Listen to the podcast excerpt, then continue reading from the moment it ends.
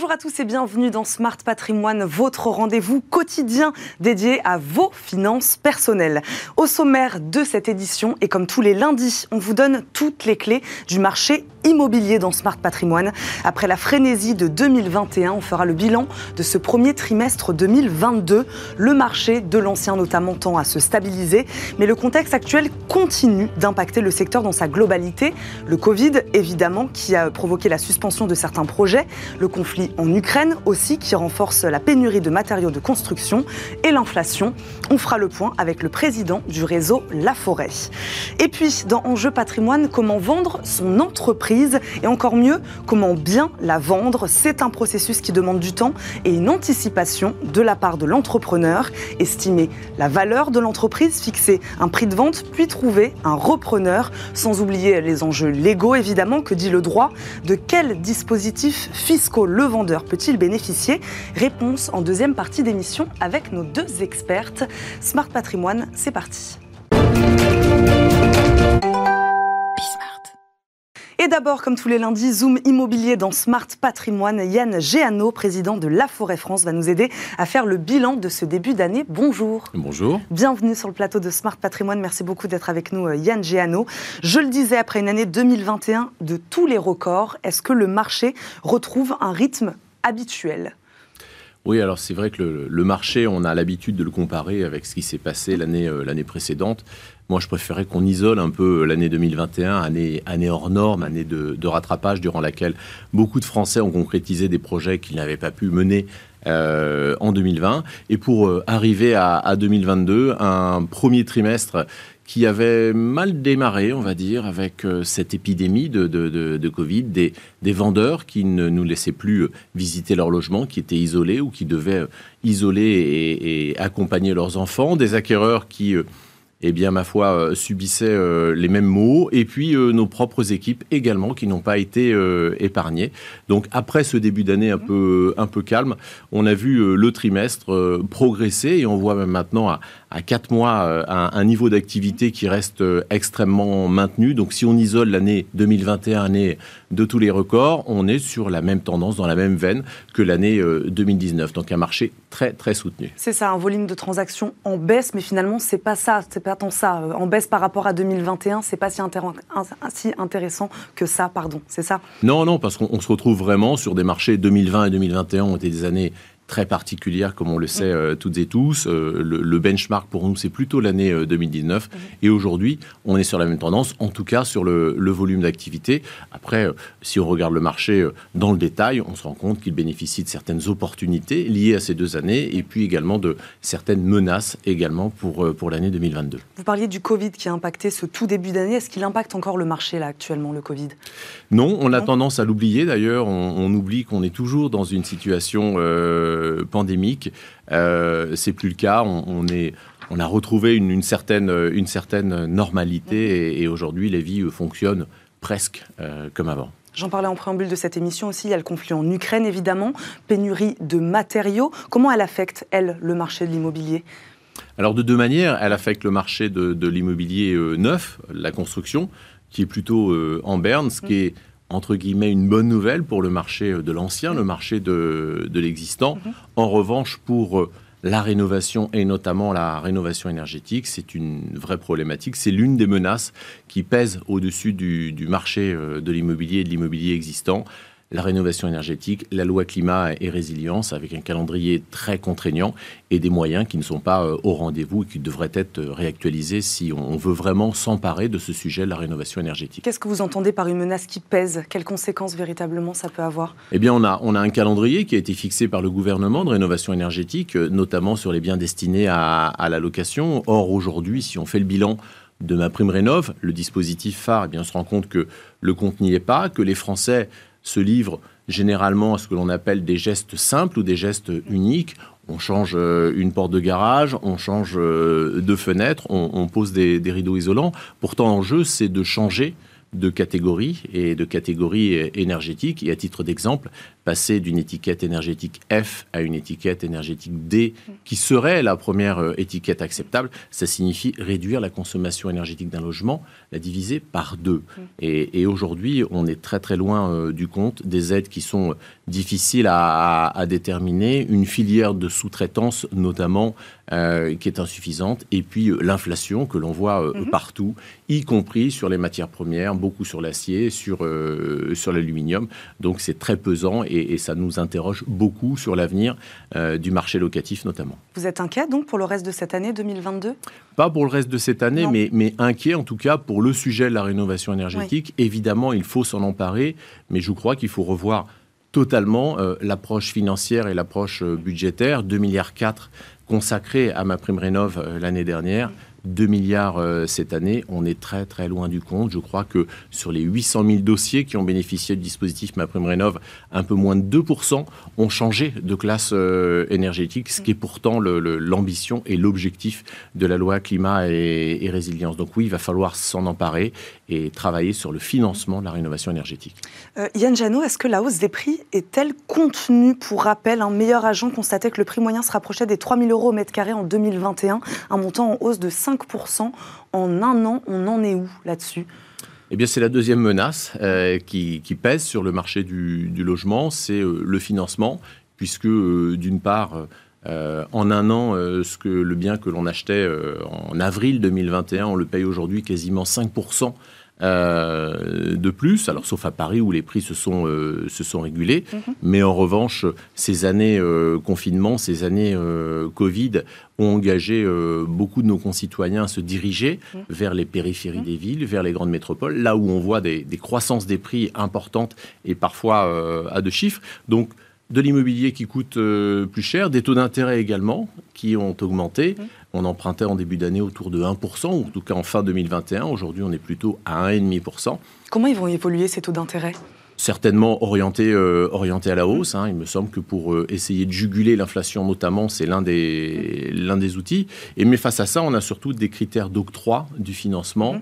Euh, qui se sont rigidifiés, les critères imposés par le Haut Comité à la stabilité financière, qui sont aujourd'hui contraignants pour les banques, contrairement à ce qui se passait les, les, les, années passées, et aujourd'hui qui signifie qu'on voit concrètement certaines catégories d'âge, mmh. certaines catégories socio-professionnelles qui progressivement sont évincées euh, du marché. C'est notamment le cas pour les acquéreurs de moins de 35 ans mmh.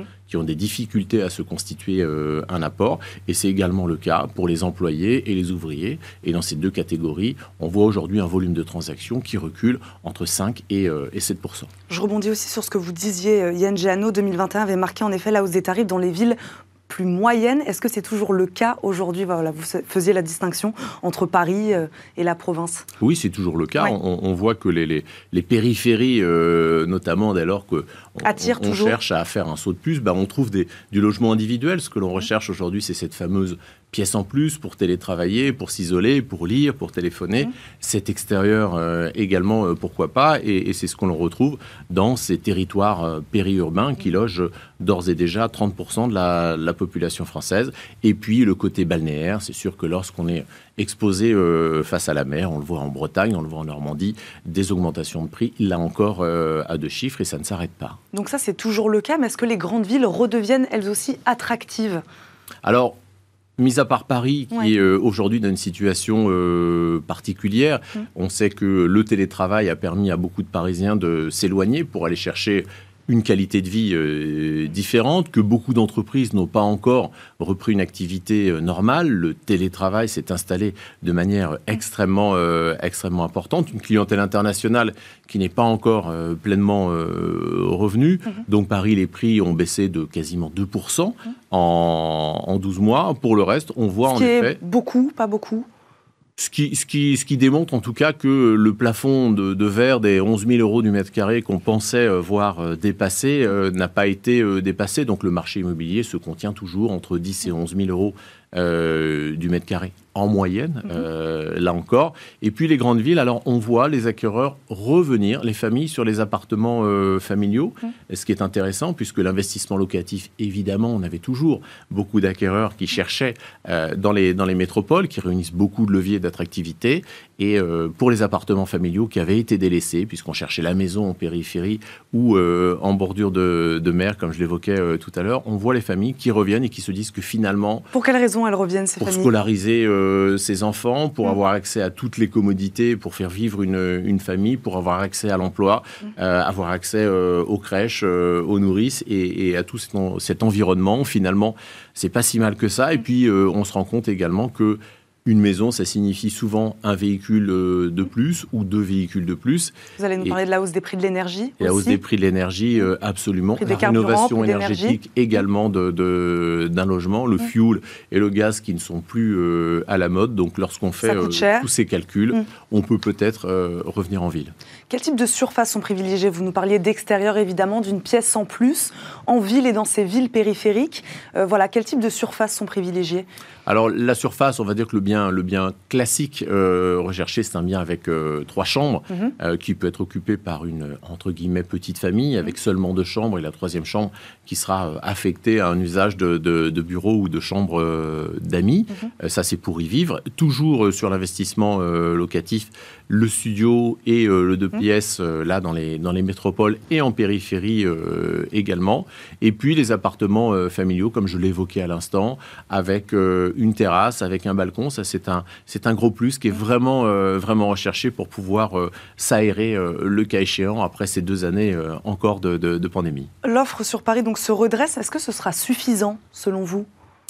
On a, on a une réelle problématique sur Paris d'offres. De toute Ouais. façon, on, ne- on ne peut pas construire. Il se construit quelques centaines de logements, euh, de logements par an. Mm. Euh, ce n'est pas non plus en rehaussant euh, Mm. les immeubles qu'on va permettre aux Parisiens de, de se loger. Non, ce ne sera certainement pas suffisant. C'est la raison pour laquelle il faut voir en effet le Grand Paris aujourd'hui dans sa, dans sa globalité et délocaliser certainement une partie des emplois et poursuivre ce qui a été déjà initié sur ce projet du, du Grand Paris avec des pôles de compétences, des pôles universitaires et des pôles d'emploi. Projet du, Grand Paris, vous parliez de rénovation euh, énergétique euh, aussi tout à l'heure. Est-ce que vous attendez de l'État et du nouveau gouvernement Macron, justement, qui prennent des mesures supplémentaires pour favoriser l'accès euh, à la propriété? Il faudrait déjà aller au bout de ça? J'ai envie de dire, on, aurait attendu déjà ces mesures Mhm. au moins sur un projet et le logement a été totalement délaissé euh, dans la campagne Mhm. euh, par, tous les, par tous les candidats, ce qui est une réelle problématique. On parle aujourd'hui de pouvoir d'achat, Mhm. on parle aujourd'hui euh, d'inflation, on parle aujourd'hui d'emploi et le logement est au centre de toutes ces, ces préoccupations. Donc on attend un, un vrai plan logement en effet qui ne soit pas uniquement dogmatique. On n'attend pas que le logement soit vu uniquement comme une variable d'arbitrage euh, budgétaire euh, non plus. Donc on attend beaucoup euh, de ce futur gouvernement. Merci beaucoup Yann Géano d'avoir répondu à nos questions aujourd'hui dans Smart Patrimoine. Je le rappelle, vous êtes président de La Forêt France. Merci beaucoup d'avoir fait le bilan de ce marché immobilier Merci. pour ce premier trimestre. Merci beaucoup. Tout de suite, c'est Enjeu Patrimoine.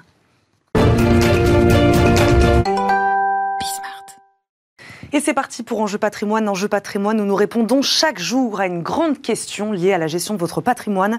Aujourd'hui, comment bien vendre son entreprise? Elles sont environ 50 000 à changer de main chaque année en France. Mais quels sont les délais pour vendre? Comment vendre sa société au meilleur prix? Quelles sont les démarches à réaliser lors d'une transmission? Explication avec nos expertes. Aïda Kamoun nous accompagne, avocate fiscaliste chez Villaret Avocat. Bonjour. Bonjour. Bienvenue sur le plateau de Smart Patrimoine. Branca Berthoumieux nous accompagne également, directrice du pôle transmission à la CCI Paris-Île-de-France. Bonjour. Bonjour. Bienvenue mesdames, merci d'être avec nous sur le plateau de Smart Patrimoine. Un mot d'abord, Branca Berthoumieux, sur le marché de la cession d'entreprise. C'est un marché important. Oui, c'est un marché important. Les chambres de commerce et, d'industrie sont au service des dirigeants d'entreprise. Euh, Nous avons un poste d'observation qui, qui est très intéressant sur ces sujets-là.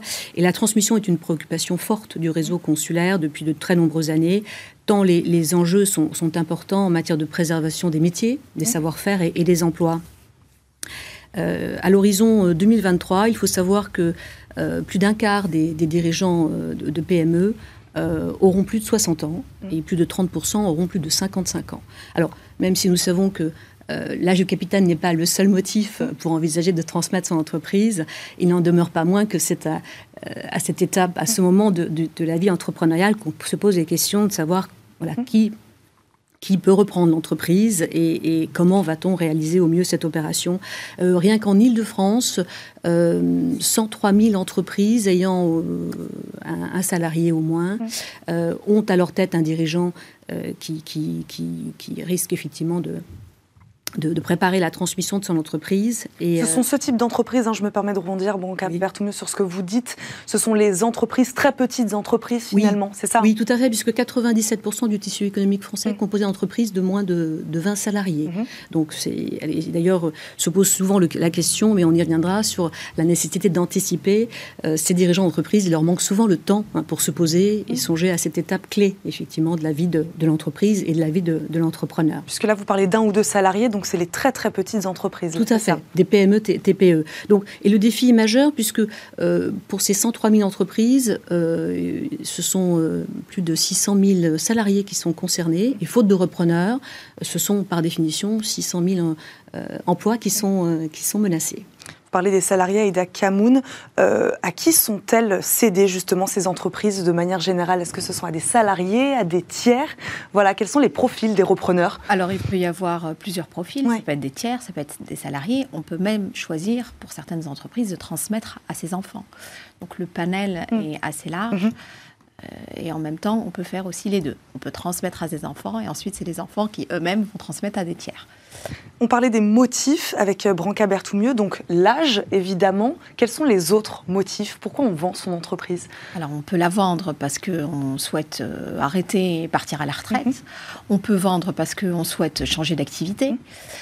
voilà, il peut y avoir différents motifs des propres à d'opportunités également, bien, sûr. Et mhm. puis, euh, avec la période que nous avons traversée, nous nous constatons euh, que bon nombre de dirigeants qui ont été éprouvés hein, par ces deux années particulièrement mhm. difficiles ont très envie maintenant de se désengager du risque entrepreneurial. Et peut-être un petit peu plus tôt que, que ce qu'ils avaient pu prévoir euh, dans un contexte un peu, un peu on va dire, normal. En moyenne, combien de temps il faut prendre pour bien préparer la cession de son entreprise, à peu près?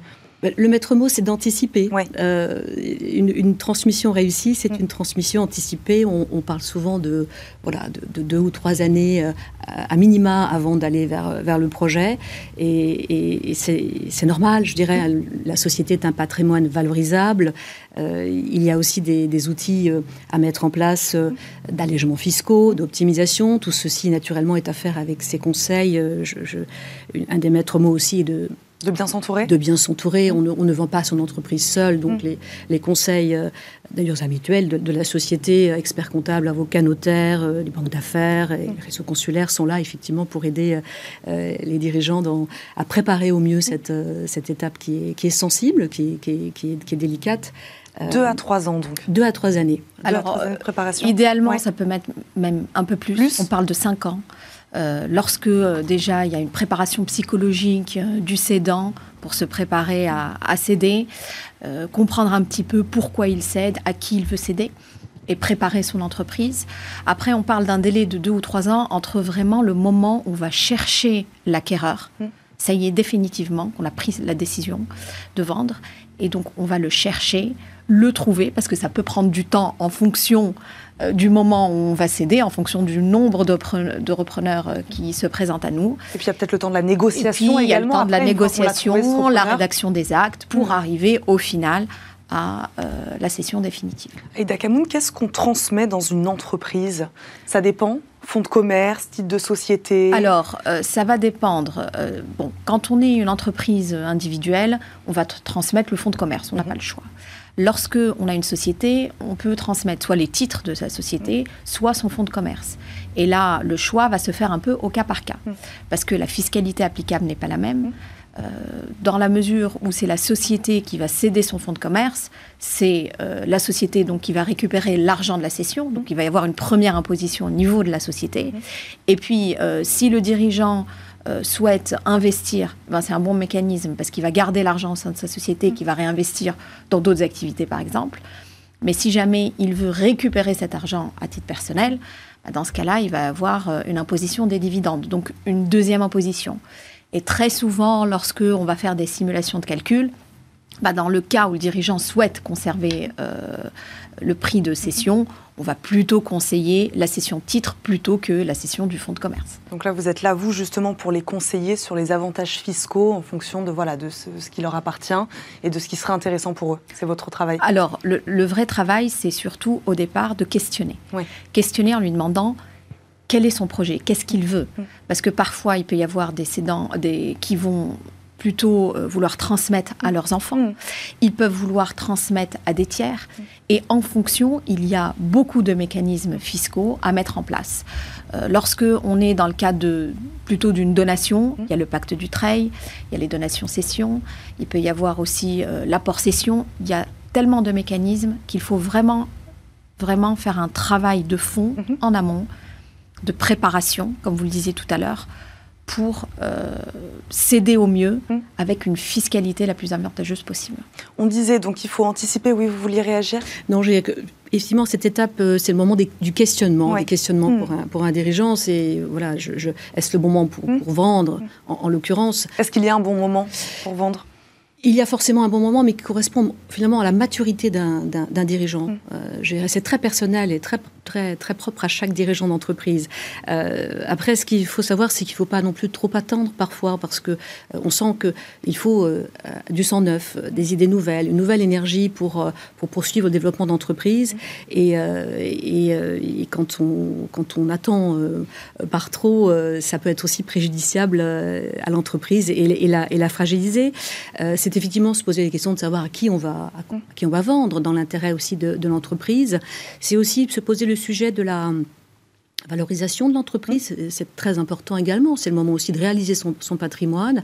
Et pour cela, il faut aussi, avec ses experts, avec ses conseils, préparer, rendre l'entreprise transmissible, euh, ne pas être sur un prix de cession infondé, euh, rendre les, les, bilans lisibles et clairs et rassurer un, éventuel repreneur. Donc tout ceci de, prend du temps. Tous les professionnels s'accordent pour dire que la transmission d'entreprise, c'est un processus long, complexe, qui s'inscrit de la durée. On parle de 18 à 24 mois.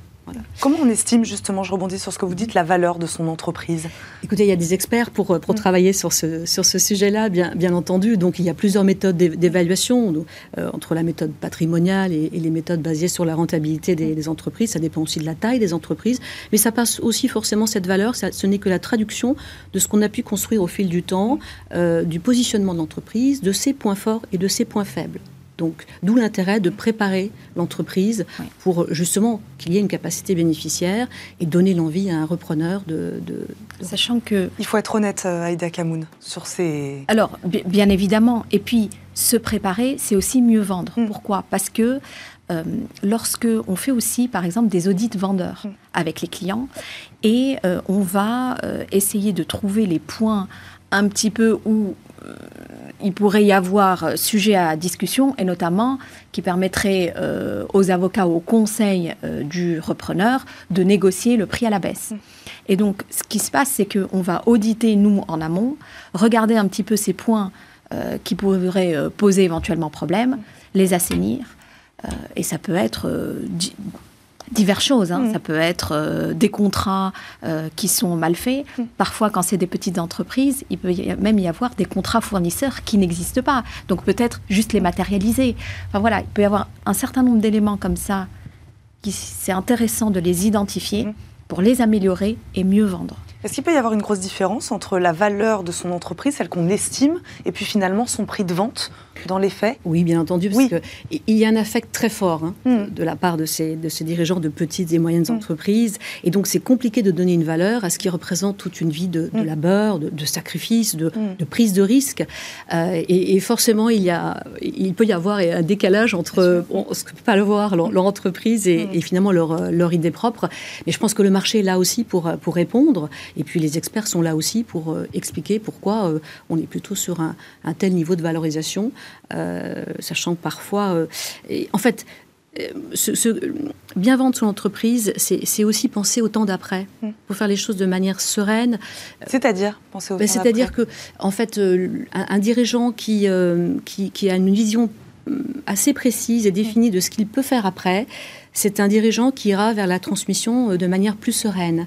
souvent, c'est toute leur vie, donc l'idée de se projeter en n'étant plus entrepreneur par la suite, peut les effrayer et certains trouvent toujours de bonnes raisons pour ne pas faire parce qu'on est dans le sujet de, de, l'affect, d'un attachement fort et presque viscéral à l'entreprise.